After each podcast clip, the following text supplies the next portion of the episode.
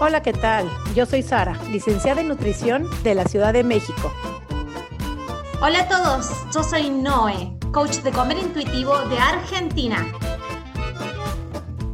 Y juntas hacemos coma y punto. Porque comer debería ser así de fácil. Coma, y, punto. Un domingo más de coma y punto. Este domingo es especial porque en la Ciudad de México tenemos y festejamos el día de mañana, que no sé cuándo lo estás escuchando, si lo estás escuchando hoy domingo que sale, si lo estás escuchando lunes 10 de mayo que festejamos el Día de las Madres. Y el día de hoy, junto con Noé, en este episodio de Coma y Punto, elegimos tomar un tema alusivo al día que estamos festejando en la Ciudad de México, probablemente en Estados Unidos también. Y coméntanos ahí en los comentarios si en tu ciudad también se festeja el Día de las Mamás, cómo la festejamos. Y alusivo a este tema que estamos, que es aquí grande en la Ciudad de México, se festeja mucho el Día de las Madres. Queremos hacer un especial del Día de las Madres, la mirada de las madres, cómo se relaciona en ti, cómo somos como mamás. Así es que, primero que nada, quiero saludarte a ti, Noé. ¿Cómo te encuentras el día de hoy? Hola Sari, me vas a deber un especial después para octubre para Argentina, para el Día de la Madre de Argentina, porque acá me están, me están engañando, acá, no, acá en Brasil también es el Día de las Madres.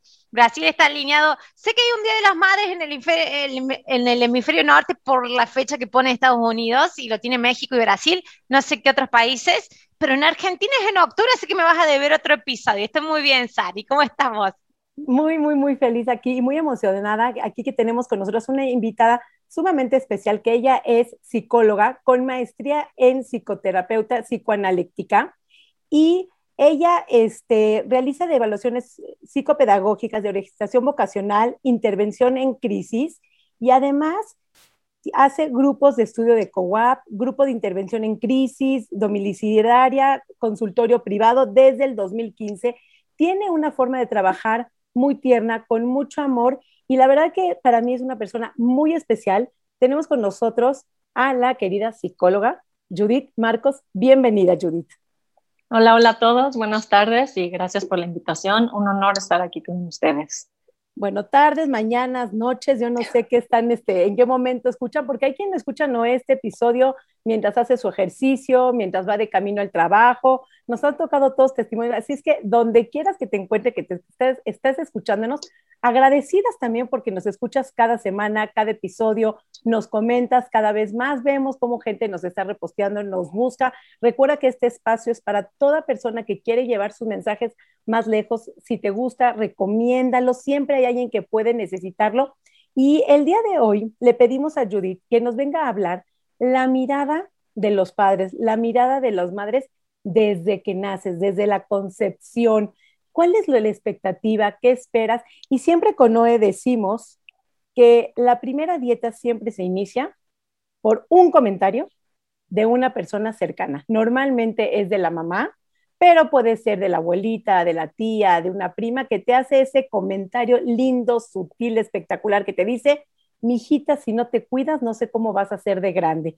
Te recomiendo cuidarte porque con cualquier sutil comentario comenzó este calvario de las dietas y quiero que en este momento recuerdes cuál fue ese primer comentario que tú recibiste, que fue cuando buscaste tu primera dieta, tu primera nutricionista, tu primera intención de cambiar, modificar, achicar tu cuerpo. Y bueno, ese lindo comentario lo cargas a lo largo de tu vida y lo vas cargando pues hasta tus, no sé si tienes 20, 30, 40, 50, 60 años, hasta el día de hoy que nos escuchas que has decidido dejar las dietas. Pero, ¿qué es lo que pasa con la relación en casa, la relación de mamá? Y para eso tenemos esta experta en este tema que yo ahorita he hecho maestrías, trabajos, diplomados, presentaciones de trabajos sobre ese tema y por eso escogimos a Judith para que esté aquí con nosotros. ¿Qué te parece el tema, Minoe? Genial, siempre, eh, siempre hablamos en la antesala de la grabación, ¿cierto? Todo el mundo sabe que hablamos y muchas veces decimos paremos, paremos, paremos, empezamos a grabar porque nos estamos perdiendo toda la información. Y hay algo que siempre eh, eh, comentamos con vos, Ari, que es esto de que, y seguramente ahora Judith nos lo va a aclarar, de que cuando dejamos de hacer dieta parece que la vida se nos vuelve el cuerpo, ¿no? Y, empezamos a tener como esta capacidad de, explorar nuevas partes de nosotros que no conocíamos que ni estaban y nos permitíamos explorar. Y creo que hoy vamos a entender por qué. Y siempre lo repetís vos, dejamos de hacer dieta y nos volvemos creativas. Y eso es lo que le estaba comentando a Judith. Me dice, sí, es que hay una justificación por eso. Así que estoy muy entusiasmada por el episodio de hoy, Sari. Padrísimo. Así es que, Judith, platícanos qué es esa relación con mamá para conmemorar junto con todos ustedes el Día de las Madres. Bienvenidas y arrancamos este programa. A ver, primero tenemos que empezar a entender que no hay mamá sin bebé y no hay bebé sin mamá. ¿No? Eso es como, pues no puede existir uno sin el otro. Pero ¿qué hay antes de esto? Antes de esto está una mamá que empieza a idear, que empieza a fantasear con un bebé, que empieza a planear su llegada. Y durante nueve meses, pues no sabemos con qué nos vamos a encontrar cuando llega nuestro bebé. Y de pronto, pues nace y vemos al bebé y puede ser una grata sorpresa o puede ser algo que completamente ni siquiera nos imaginamos. Desde el parto, desde el embarazo, el nacimiento, cómo ha ido todo este desarrollo de, del ser mamá. Porque siempre hemos platicado que nadie nos enseña a ser mamás, ¿no? Contamos con una intuición de quién sabe dónde y el ser mamás, nadie nos dice realmente a qué nos vamos a enfrentar, con qué nos vamos a encontrar. El bebé planeado o el bebé no planeado. El bebé deseado. O el, no deseado, en su momento la llegada, de todo, ¿no? Claro, todo esto influye. Todo esto empieza a acomodarse en nuestro psiquismo, en nuestra mente, en nuestras fantasías. ¿no? La pareja, si tenemos pareja, si tenemos hijos anteriores, si es nuestro primer bebé. Y entonces hay un montón de cosas que se conjugan. Pero lo que sí es real es que ya tenemos a este bebé en nuestros brazos. Y entonces, el, uno de los primeros encuentros como integradores en este bebé es esta mirada de la madre. Y justamente es cuando tenemos este bebé en brazos, que estamos amamantando o estamos dándoles el biberón, y la distancia que tiene entre nuestra, nuestra mirada y su mirada es la mirada ideal para que el bebé se pueda reflejar en nuestros propios ojos. Y es esta primera mirada que decimos que es la mirada que integra el psiquismo del niño. Integra todo, todo esto que el niño empieza a hacer como su mundo exterior. Y es esta mirada constante que la mamá va, pues, alimentando a este bebé. Y entonces, pues depende todo esta que la mamá pueda o no ver al bebé en sí mismo, a través de él mismo. Y esto se le llama, Noé, lo que tú decías, el gesto espontáneo. Y entonces es a través de este gesto espontáneo que el niño empieza a desarrollar toda la capacidad creadora, toda la capacidad de ser el mismo, porque la mamá se lo permite. Y entonces así se va consolidando este bebé, a través de la mirada de la madre. ¿Hasta ahí vamos bien? Dale, Vamos re bien hasta ahí. y, sé que va a venir el desarrollo, estoy así esperando para meter ahí bocadillos de preguntas, pero claro, eh, la madre es una referente, va dándole la identidad y se va, va permitiendo al, nene que se consolide, pero a la vez tiene que darle una libertad, ¿no? Y, y es el gesto espontáneo. ¿Qué es lo que pasa ahora cuando no hay esa libertad o el nene percibe que no tiene esa libertad, porque hasta ahí todo bien y capaz de que la madre lo hace sin saber lo que está haciendo, ¿cierto? Yo creo que ninguna madre lo hace queriéndole causar algún tipo de trauma a su hijo, sino que lo hace desde todo su amor de mamá con las herramientas que tienen. Y qué loco, porque todo esto se tendría que enseñar en el colegio, ¿no? Para, evitarnos después tener que pasar por todo un proceso después de, armarnos a nosotros mismos, sanarnos a nosotros mismos, como, y, que son años que se sufren, ¿no? Pero bueno, por algo pasan las cosas, pero en esto de, la libertad y a la vez referente, ¿en qué momento empezamos capaz que a meter las patas como mamás? Esa sería mi pregunta. no, lo dijiste tan lindo porque esa es la teoría ideal, ¿no? Winnicott planea, planea y plantea esto que dice la mamá, suficientemente buena. Entonces dices, bueno, suficientemente buena para quién, ¿no? O, a qué se refiere. Y es esta mamá, pues, que le da al bebé lo que necesita, en el momento que necesita. Y esa es la teoría ideal, por así decirlo. Pero tú dices, ¿en qué momento empiezan estas fallas? Uf, Judith, nada más déjame ahí parar porque eso que dijiste de la mamá ideal, y es que así nos las pasamos toda la vida, en ser la hija ideal, la estudiante ideal, la trabajadora ideal, eh, la mamá ideal, la esposa ideal. Y fíjate que leí el otro día en el libro del mito de la belleza de Naomi Wolf, donde eh, estaban diciendo que antes, en los 60, ¿cuáles eran los mayores ventas de comerciales? Los comerciales eran de jabones, lavado de ropa, el Ariel, el Chacachaca, porque tenían que ser las esposas ideales. Y era lo que más vendía en comerciales, en publicidad, era el jabón para ser esa esposa ideal que tenías que tener la ropa perfecta, porque esa era la esposa perfecta, la mamá perfecta, tener lavada la ropa, tener lavado perfectamente bien, sacamanchas y las playeras blancas perfectamente bien blanqueadas. Y entonces, en el momento que la mujer sale al mundo laboral, Obviamente, pues ya los jabones dejan de vender porque dejan de ser lo más importante en el mundo de la mujer perfecta.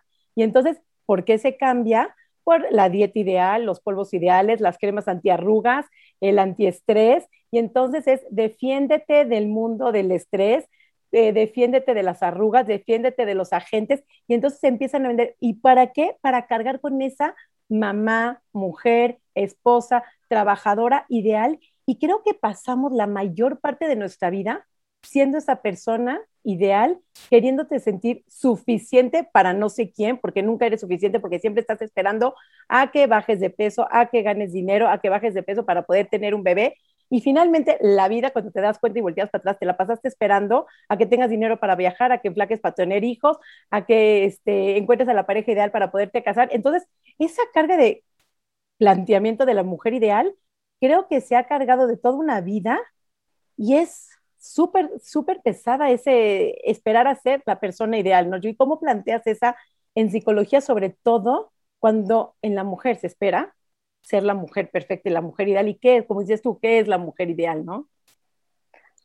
Dijiste algo espectacular y no te diste cuenta.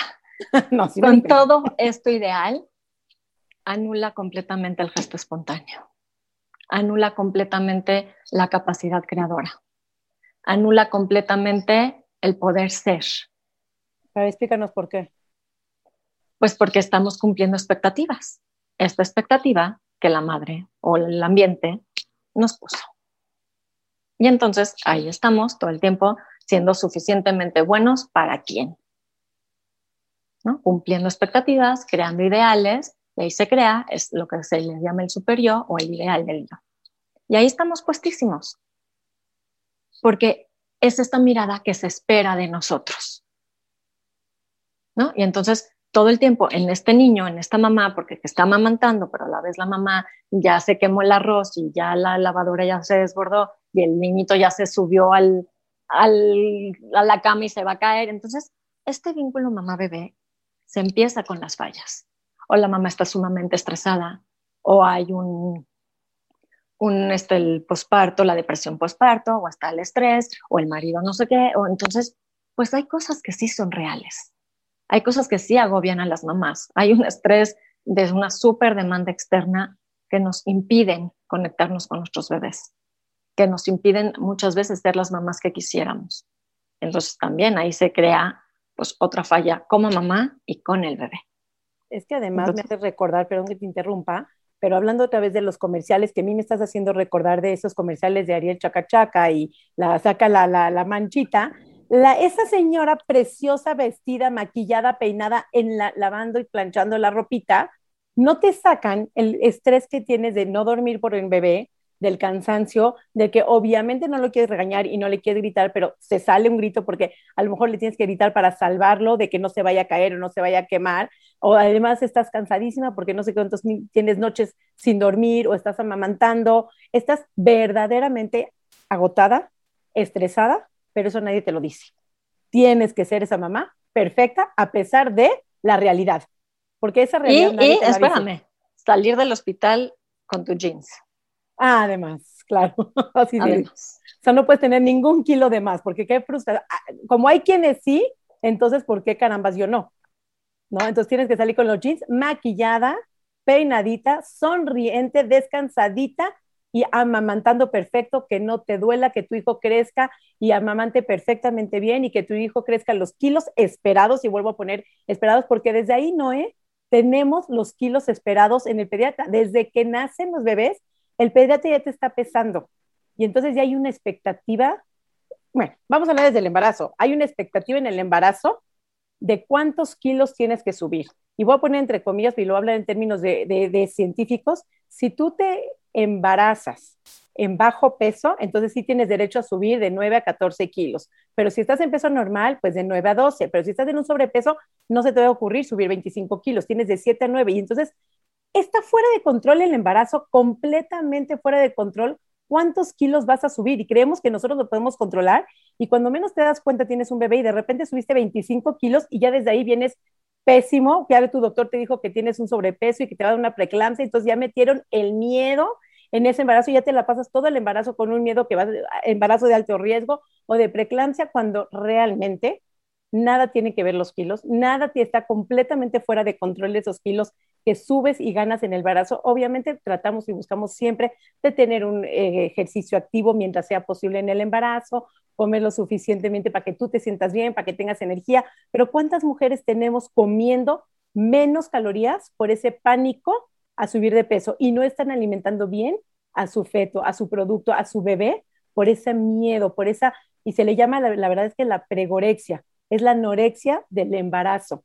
Entonces tenemos un gran número de mamás embarazadas comiendo menos calorías desde su embarazo por ese miedo de dejar de ser la mujer bella que eras cuando te casaste. Me encantaría saber que me dejen en los comentarios cuántas de las oyentes hicieron algún tipo de dieta para mantener su peso o bajar de peso. O sea, voluntariamente restringieron la comida durante el embarazo. Me encantaría saber ese tipo de estadísticas porque no lo hemos preguntado nunca, Sari, ¿no? Esto, ahora imagínate esto cuánto afecta con tu vínculo, con tu bebé. Que por culpa del bebé yo subí de, de peso. Entonces, cuánto todo este cambio corporal, porque parece un cambio que nunca te imaginas. Y nadie te lo dice. Y de pronto dices, este bebé, mira el daño que me está causando. Entonces, estamos hablando cómo se empieza a formar este vínculo mamá de bebé desde ahí. O sea, podemos tener muchísimas miradas de cómo se va formando y conjugando el vínculo mamá de bebé. Pero tú tocaste este tema del embarazo, del peso. Yo toqué el tema desde, desde la concepción, la planeación. ¿Cuántas, ¿Cuántos ángulos se pueden tomar en cuenta en este primer vínculo? Mamá-bebé. Y entonces, pues con toda esta historia o con todo este camino recorrido, cuando llega el bebé, ¿qué sucede? ¿Cómo lo ves? ¿Cómo te vinculas con él? Yo, yo quiero que me sigas contando la historia, porque dejamos, el nene nace y en esta creatividad, en la, parte espontánea que, hay que darle la libertad, pero al mismo tiempo la madre va estructurando, porque es desde la mirada desde la madre que el nene va tomando su identidad y que decimos, ¿en qué momento metemos la pata? ¿O en qué momento? ¿Y qué es la respuesta de esa metida de pata? ¿Qué es lo que empieza a ocurrir como individuo en el nene que se empieza a sentir limitado o que... Contanos ¿Cómo empieza eso a acontecer y cuáles pueden ser los resultados? Es que no es, desafortunadamente, o no sé, para bien o para mal, no hay solo un momento, no es un momento. Es una historia que se va escribiendo, es un vínculo que se va armando, es una relación que se va forjando con el tiempo. No es un momento, se va reforzando. Hay un autor padrísimo que se llama Masud Khan, y él habla lo que se le llama el trauma acumulativo.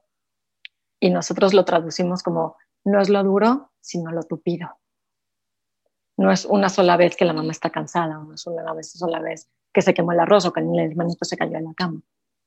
Es un trauma acumulativo que se va reforzando con el tiempo. No es solo una falla, se va armando de muchísimas fallas. Entonces, dale. No, te iba a hacer nada más una pregunta que estás así diciendo. ¿Tiene que ver la desaprobación de la mamá inconsciente? Porque sé que ninguna madre lo hace a través de querer dañar a su hijo, sé que todos lo hacemos desde una postura de amor, de cariño, de lo que conocíamos, porque muchas veces dices que mi mamá me llevaba al nutricionista a los 10 años.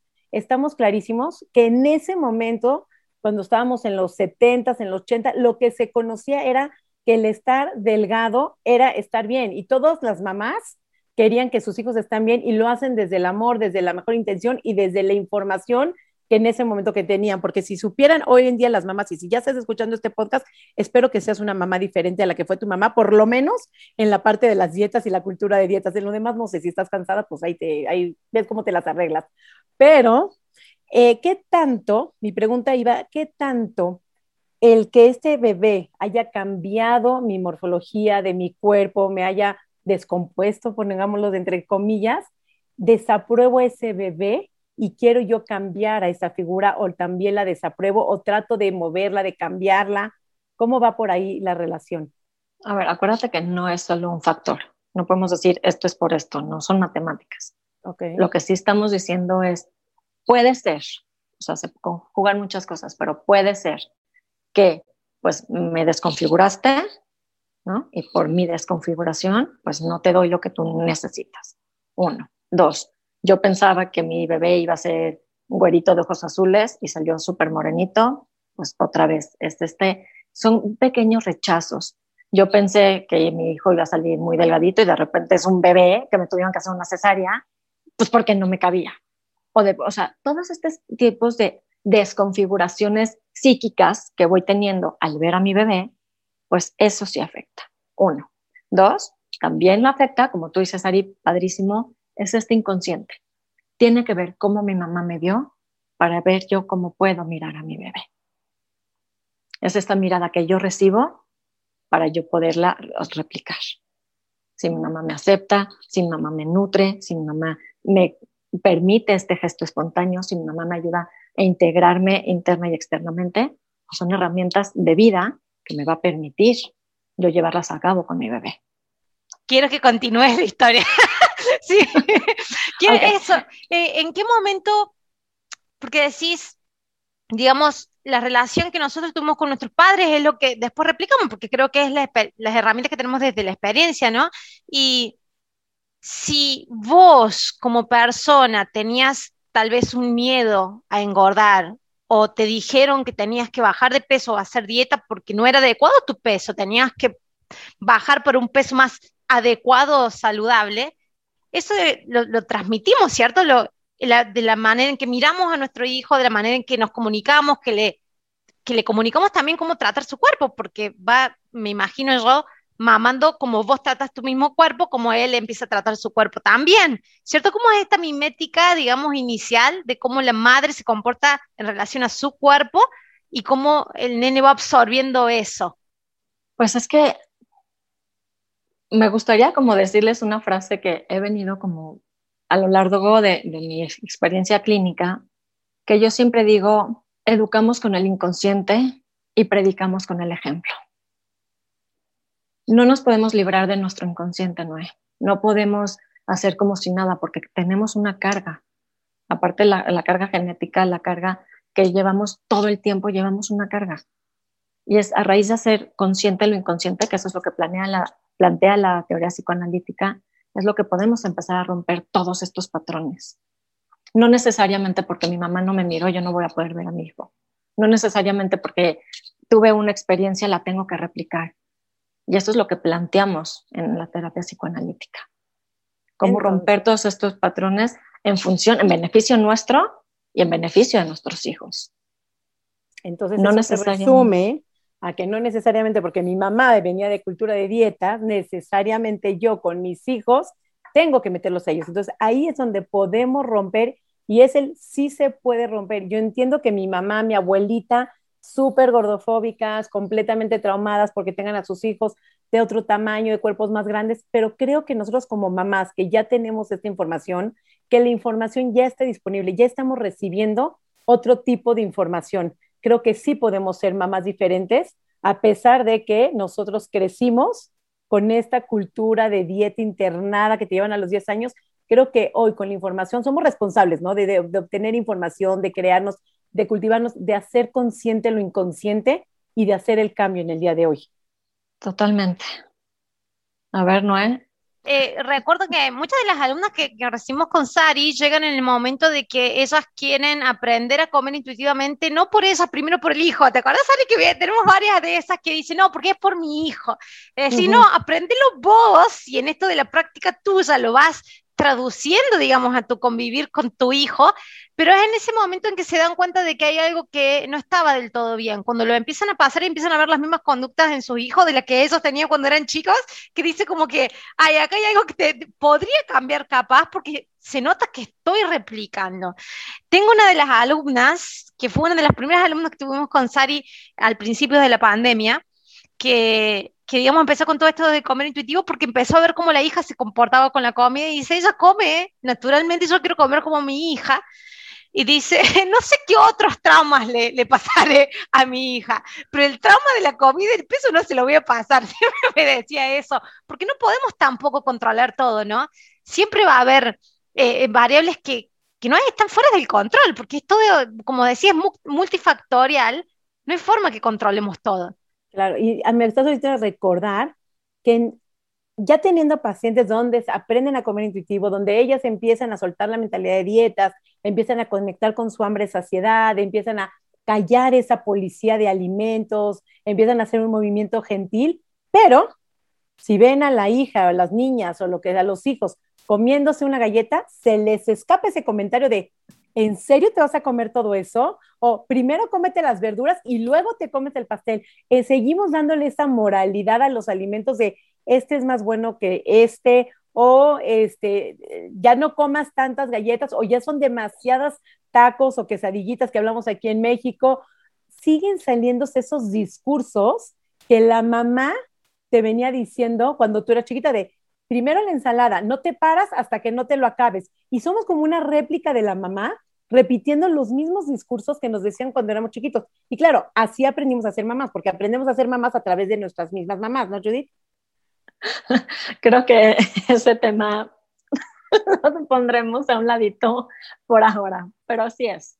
Normalmente replicamos lo que aprendemos y con lo que vivimos y, eso es lo que nos estructura y eso es lo que nos conforma, ¿no?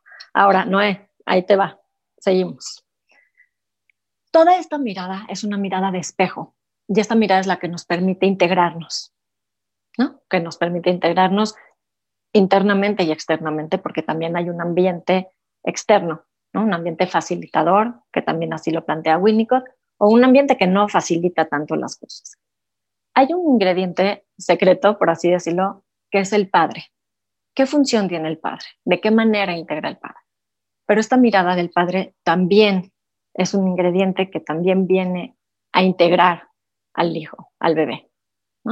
Y entonces tú me dices, ¿qué pasa cuando todo esto deja de funcionar como la teoría lo dice o como idealmente sería? Y se vuelven niños que lo único que buscan es complacer a la mamá, poder, este, adivinando o pudiendo, pudiendo predecir el ánimo de la mamá. Entonces, si yo me comporto de tal forma, mi mamá va a estar contenta si yo hago esto, mi mamá va a estar feliz. Si yo respondo de esta forma, no me voy a buscar problemas. Entonces, todo lo que buscan estos niños, anulando el gesto, espontáneo, anulando todo el poder creativo, lo único que quieren es complacer a la mamá, predecir su estado de ánimo. Y entonces, ¿qué te imaginas que esto pueda desarrollar? Da un miedo terrible a ser yo misma porque se pierde esta capacidad. Da un miedo terrible a todo el tiempo ser juzgada.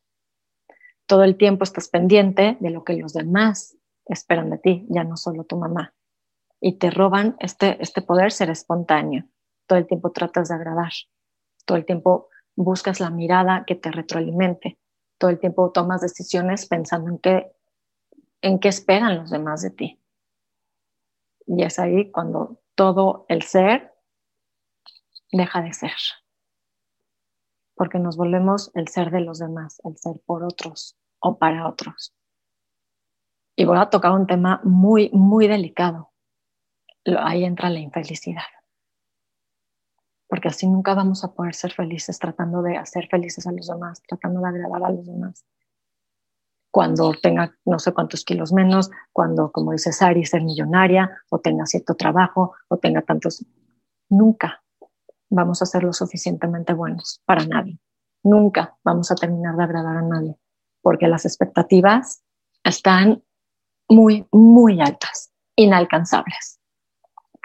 Y entonces ahí, cuando ya perdimos toda esta espontaneidad, toda esta creatividad, y ahí es muy difícil. Y entonces de pronto llegan al consultorio con este discurso y cuando les cambias este chip que les dices, ¿y tú qué quieres?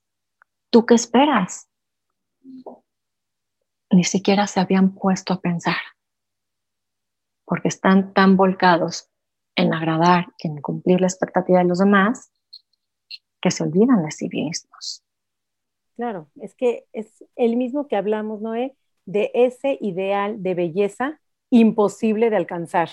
Entonces, eh, todo es imposible porque agradar a, todo el mundo siempre va a haber alguien a quien no le caigas bien, a quien no le agrades, eh, para alguien que no sea suficiente, pero las expectativas, la verdad que a veces están en tu propia mente. Tú solita te pones esas expectativas inalcanzables, esa belleza de la sociedad. Sí y no, pero, perdón que te interrumpa, mm. pero esta mirada que logramos interiorizar de los padres, lo más triste es que se vuelve una mirada propia. Y es, es tu realidad, se vuelve tu propia realidad y siempre tratando de agradar. Y, hay algo y te miras en el espejo, cuando tú te miras en el espejo, ¿qué es lo que terminas mirando? Como tu madre te veía. Es, es genial, me, me, acuerdo de una alumna mía que me dijo, me miro el espejo así, me dijo, me miro el espejo y es, como la voz de mi mamá acá en mi oído, me dice. Dice, hasta la voz de mi mamá, ni siquiera es mi voz hablándome a mí misma en mi cabeza, siento que es la voz de mi mamá que me está marcando las cosas que están mal de mi cuerpo. Es esto de que, claro, necesitamos estas referencias que nos las van dando los padres y después se transforman en nuestras propias referencias y yo le mando, le hablo esa voz crítica, le llamo la voz crítica, a veces yo le digo, que es Cruella de Vil, pero es esa voz crítica que la llamamos, digamos, como de referencia de cuando éramos chicos y se termina convirtiendo en nuestra voz y, digamos, después tenemos estas conversaciones con esa voz, ¿no? Cuando somos más, más grandes y, tenemos esas conversaciones con nosotros mismos, que en realidad es con esa voz, ¿no? Y Noé, tú hay algo que una vez eh, dijiste, que comentaste, que es, ¿por qué las personas que aunque sean millonarias, aunque bajen de peso, aunque cumplan con las expectativas, como dice Judith, siguen siendo infelices. Y no sé si lo recuerdas tú, pero había sido porque tienen que cuidar, ahora ya que bajaste de peso, ahora tienes que cuidar ese peso perdido, tienes que cuidar tu dinero. Entonces la preocupación se convierte en cuidar, en seguir siendo esa persona perfecta para la mirada y un movimiento en falso, algo que no parezca a alguien, vuelves a ser reprochada, vuelves a tener esa cruela de hablándote, esa voz de tu mamá hablándote. Y no sé, Judith, si sigue la historia o podemos decir cómo podemos romper con esa policía mamá que te está, eh, cómo puedes romper con esos vínculos, cómo puedes tener tu espontaneidad, tu ser tú misma y empezar a ver por tú qué quieres. Voy a tocar otro tema también muy delicado. Okay. Cuando llega el paciente a mi consultorio, a sus consultorios, vamos a pensar, y no voy a dar la respuesta ahorita, sino vamos a pensarla juntas. ¿Qué es lo que está buscando el paciente cuando llega a consulta? Felicidad, tranquilidad, paz. Salir del sufrimiento. Si no sufrir más. El sufrimiento es lo que los trae. Sí. Pero ¿qué buscan? Aceptación. Reconocimiento. Vienen buscando una nueva mirada.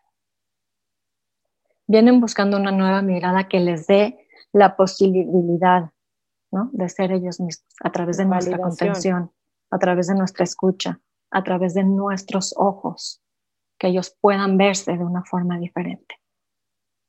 Que esto les va a dar la posibilidad de volver a conquistar este gesto espontáneo y esta capacidad creativa. Eso es lo que buscan a través de nosotros, buscar un renacer para ellos.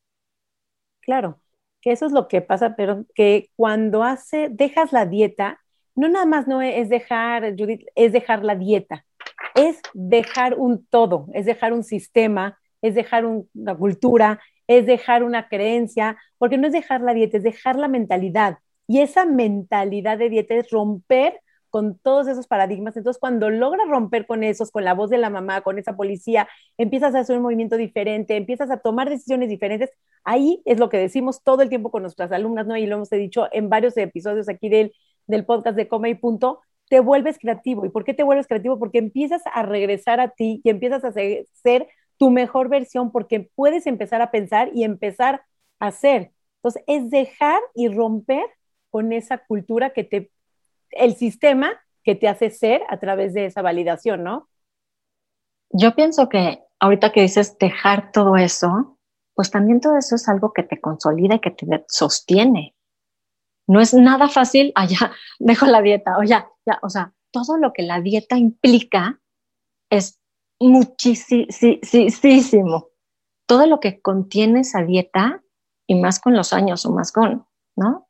Es, es, no sé cómo explicarlo, todo lo que tienes que dejar atrás, porque no es fácil, porque también da una sensación como de, de mucha soledad, de mucho, de, de lo que me sostenía o de lo que me vinculaba con mi mamá. A lo conocido, claro. Lo tengo que dejar. Claro, también lo que, como yo me conozco a mí, porque hay, gente que empezó las dietas a los 8 años, 11 años y dice, no me conozco sin hacer dieta. Y si no, estoy haciendo... cosa. ¿Qué es lo que soy? ¿Por dónde empiezo? Porque la, la cuestión no es dejar, la, cuestión es hacia dónde ir ahora que lo dejé, porque en el limbo no te vas a quedar, porque es horrible. Yo te quería preguntar una cosa. Yo estuve, pasé un tiempo cuando yo me di cuenta o empecé a mirar a mi mamá como la culpable de los trastornos de la conducta de la alimentación que yo había sufrido durante mucho tiempo. Pasé mucho tiempo enojada con mi mamá. Después eso se fue limando, las aperezas mías, al yo reencontrarme conmigo, eso como se fue limando solito y la relación con mi mamá se sanó. Pero pasé mucho tiempo enojada y yo sé de que hay muchas que también le pasa lo mismo. Están enojadas con su mamá. porque les pasó esto como si la mamá lo hubiera hecho a propósito. No, no sé, la, la, no podemos saber la situación específica de cada uno, pero ese enojo, ¿es necesario, no es necesario? El, el, pasarlo debe ser también parte como un duelo, ¿no? Cuéntanos un poquito de ese enojo cuando reconocemos enojo es no nada más necesario, es vital. Es ese enojo lo que, a ver, ahí va. También es que hay otra teoría también que, que es la etapa de separación e individuación en el niño. Y es una etapa pues vital para que el niño se pueda considerar como individuo. ¿no? Y entonces esto de las dietas es lo que nos vincula, ¿no? Porque es una forma de relacionarnos con la mamá a través de las dietas o cada mamá a través del ejercicio o a través de la intelectualidad, de la cultura. Cada quien tendrá como su forma de vincularse o de relacionarse con su madre. En este caso específico que estamos hablando, pues la relación con las mamás es por medio de la comida, por medio de las dietas, ¿no? Y entonces eso es lo que nos vincula. Entonces tú me dices, no, me enojé, me enojé muchísimo. Entonces, para que se pueda dar esta ruptura, tiene que haber agresión, tiene que haber enojo, porque si no, no vas a romper nunca. Entonces, es necesario, es obligado y es de gran, gran importancia y vitalidad que se dé de esta forma agresiva y violenta, porque si no, no es fácil romperla. Duda existencial que me había quedado y lo veo mucho en las chicas, lo veo mucho en, eh, que, pasan un, periodo en el que están muy enojadas con, su mamá porque, y, y, no lo entendía yo, de que es la forma de que rompes vínculo, cortas el cordón umbilical, digamos, así, ¡chac! Pero se tiene que romper con, con, esta agresión, tiene que ser fuerte, porque si no, nunca se rompería. Porque ya está tan arraigado, ya está tan amarrado, que no hay forma de desanudarlo. Tenemos que, que romper con la agresión. Y luego, porque ¿cómo el perdón? Pues ya cuando empiezas tú a crear, a encontrar toda esta parte creativa, tu gesto espontáneo, y no, no es fácil llegar a esto sola, ¿no? Necesitamos ayuda profesional, porque no es magia. Sí, porque vivir enojado, o sea, también ya rompiste, ya creaste, entiendes que la mamá lo hace desde sus herramientas, desde sus conocimientos, desde, su propia historia. Su historia, que también tiene una historia. Entonces yo creo que tiene que ir, ok, ya fue, ya pasó, ya me dolió, ya me lastimó, pero creo que también nosotros somos autorresponsables de salir adelante. No puedes vivir con el enojo, con el rencor, porque vives miserable toda tu vida. Entonces yo creo que tiene que haber una parte del perdón, el saber perdonar, el saber pasar la hoja, mover de canal y avanzar para adelante en tu propia sanación, en tu propia reconexión. Y lo que tú decías de soltar la dieta, que es fácil, claro que el camino del comer intuitivo decían, ah, pues es que qué fácil, ¿no? Lo dejo las dietas y ya no el camino fácil. Y lo hemos dicho una y otra vez en este episodio, no es el camino fácil, es volver a reconocerte. Y cuando hablamos de reconectar contigo, no nada más es reconectar con el hambre, saciedad, es reconectar con quién soy yo, qué quiero yo, hasta dónde voy, sin esperar y dejar de estar esperando agradar, eh, agradar o ser aceptados o ser reconocidos por todo mi círculo social, ¿no? Ese estrés que genera, porque genera mucho estrés, genera mucha ansia, genera muchísimo miedo, porque es estar contigo. Y estar contigo da miedo. Pero acuérdate que es un proceso. Es un proceso, no rompes del día en la mañana. Tú me hiciste, no, pues fue mucho tiempo que estuve enojada. Fue mucho tiempo el que me tuve que sanar. Es mucho tiempo y son procesos que toman mucho tiempo. Pero tú lo que dices, Ari, es ya cuando llegas a este punto en el que ya sané, ya avancé, ya encontré mi gesto creativo, ya encontré todo esto espontáneo, ya lo encontré, ya se puede empezar a reparar este vínculo. Y, y va en doble vía, porque empiezas a reparar con tu mamá y también te da la posibilidad de generar un cambio con tus hijos. Entonces, sanas en doble vía, curas en dos sentidos. Entonces, te da una posibilidad a ti de encontrarte y de ser tú misma y a la vez lo maravilloso que le das la posibilidad a tus hijos de transitar en otra vía, totalmente. Una vía que tú padeciste tanto, una vida que tú sufriste tanto y que fue un dolor tan abismal, tan grande. Entonces, estás creando y estás dando nuevas oportunidades y por lo tanto estás dando nueva vida. Eh, o sea, estamos haciendo una terapia en vivo y en directo en Como en Punto. Los que están escuchando seguramente van a dejar comentarios. Es sanador, de verdad, escucharte. Sos re dulce para, para, para hablar de estos temas, Judith. Me encanta lo que estás hablando, no te dejaría parar el podcast nunca. Sé que no puedo pedirte un consejo, ni como madre ni como hijo. Pero si tuvieras que dar una perspectiva en general y en pocas líneas, en pocas bajadas, dar un, pantallazo en general de un proceso así, de romper con estos vínculos para empezar a encontrarse uno, de, empezar a ver lo que uno pasó como niños, de entenderse a uno como mamá para después para sus sucesores en, en cadena genealógica también tengan otra oportunidad. ¿Cuál sería, digamos, la mirada más simple que puedas compartirles a nuestros oyentes? ¿Cuál sería la mirada general que podrías dejarle a los oyentes? No podría dar algo así tan simple porque es algo sumamente profundo, complejo y, arraigado, ¿no? No podría. Lo que sí, de entrada y como de un bote pronto, que así me agarraste, lo primero que se me ocurre es pedir ayuda. Siempre. Solos no somos superhéroes. Y siempre, por más que creamos que no tengamos una red de apoyo, por más que creamos que no podemos, por más que creamos que o la parte económica o la parte emocional o la parte lo que sea, siempre importantísimo pedir ayuda. Y ahorita con las redes sociales llueve la ayuda en todos los sentidos, en todas las áreas, en todos los presupuestos, en todo. Llueve la ayuda. Siempre hay gente muy capaz, muy preparada y dispuesta a ayudar. Eso es como lo primero que, tú, porque muchas veces, ay, ya se me va a pasar, ay, así puedo solo, ay, de pronto nos vemos rebasados. Y ahorita son tiempos en los que estamos rebasados en más de un área en más de un sentido. Estamos muy rebasados. Y entonces tú me dirías, ¿qué puedo hacer? Pues sí, hay una parte que, que podemos trabajar, que es la parentalidad. Sí, también hay una parte que podemos trabajar, que se trabaja muy padre durante todo el embarazo para prepararnos para la llegada del bebé. Si hay una parte que podemos trabajar, ustedes como nutriólogas, como en toda esta parte del comer intuitivo, de las relaciones, de las dietas, hay un sinfín de caminos que se pueden tomar, sin fin, pero lo que sí es que tenemos que empezar pidiendo ayuda.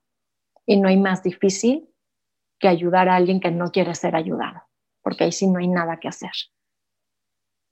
Claro, siempre hemos dicho que cambiar toma casi mucho tiempo y quien no quiere cambiar, pues es dificilísimo cualquiera que sea el camino que tú elijas transitar, es tu decisión, es completamente respetable. Si quieres seguir en la cultura de dieta, si quieres dejarlo, si quieres ayuda psicológica, lo que decidas es completamente respetable. Creo que aquí no somos como ni anti nada, ni pro todo. Creo que es un todo el que te puede ayudar, así como las redes sociales llueve ayuda, también llueve daño, porque también es tu responsabilidad un follow, dejar de seguir esas redes sociales que te lastiman, eh, transitar hacia el perdón, transitar hacia el entender qué me pasó, cuál fue mi historia, qué es lo que quiero cambiar. Y como tú decías, Judith, seguramente en esto no voy a dañar a, mis hijos, probablemente en otras cosas también, pero compasivamente, si tú eres como mamá, eres compasiva contigo, entendiendo que lo haces desde tu mejor postura, desde lo que conoces, desde tu historia,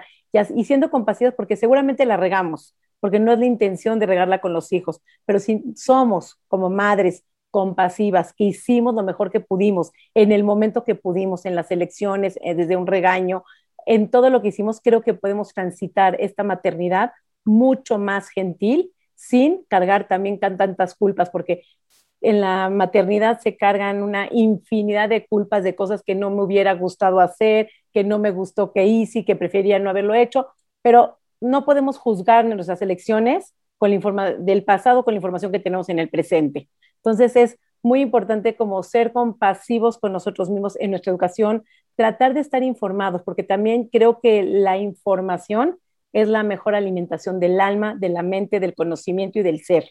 Entonces, a mayor información que tengamos, podemos por lo menos maniobrar mucho mejor nuestras elecciones y nuestras decisiones con nuestros hijos.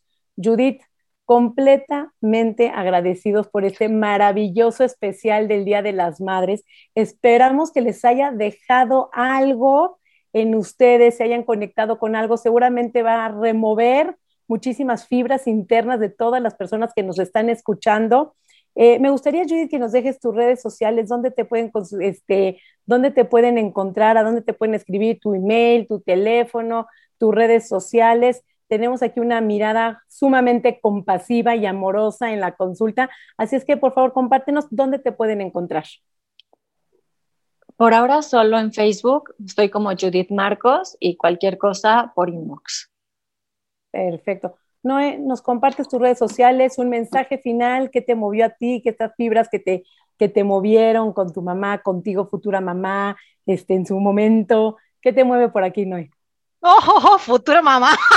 me estás haciendo saltar mucho, me estás haciendo saltar 10.500 pasos hacia adelante. Yo ya te vi con vestido de novia por ahí. 10.500 pasos hacia adelante, es su futura mamá. Todavía estoy sanando la relación con mi mamá. No, no, vamos por ahí. me encantó, les decía a Judith que me encanta, este, es muy amorosa para transmitir la información. Me encantaría que muchas personas que le haya hecho total sentido este, este episodio se puedan contactar. Voy a dejar al pie de este video en YouTube todos los links para que se comuniquen con Judith. Mi, mis redes sociales son Mi Cuerpo Sin Reglas, ya dejando desde ahora el compromiso con Judith que va a volver a un episodio más para el otro Día de las Madres, que va a ser en octubre en Argentina y en el resto de los países de Latinoamérica, vamos a preparar otro tema especial para la relación madre-hijo y toda esta cultura de dietas que, nos abruma muchas veces. Así es, Mino, excelente. Y yo soy Nutrición Sari en Facebook, en Instagram, pueden seguirnos. Cualquier duda, recuerda que este episodio puedes escucharlo por Spotify, puedes verlo en YouTube, puedes compartirlo. Eh, felicitándote a todas las mamás que nos escuchan, mandamos un fuerte y caluroso abrazo, feliz Día de las Madres aquí en México, en Estados Unidos y en todos los países que se festeje. Felices de poder compartir contigo, Judith, contigo no este especial del Día de las Madres. Feliz de hacer este episodio, porque la verdad es que cada vez recibimos más mensajes lindos de lo que los ayuda, de lo que les mueve, de lo que les hace sentir. Así es que gracias por escucharnos semana con semana coma y punto.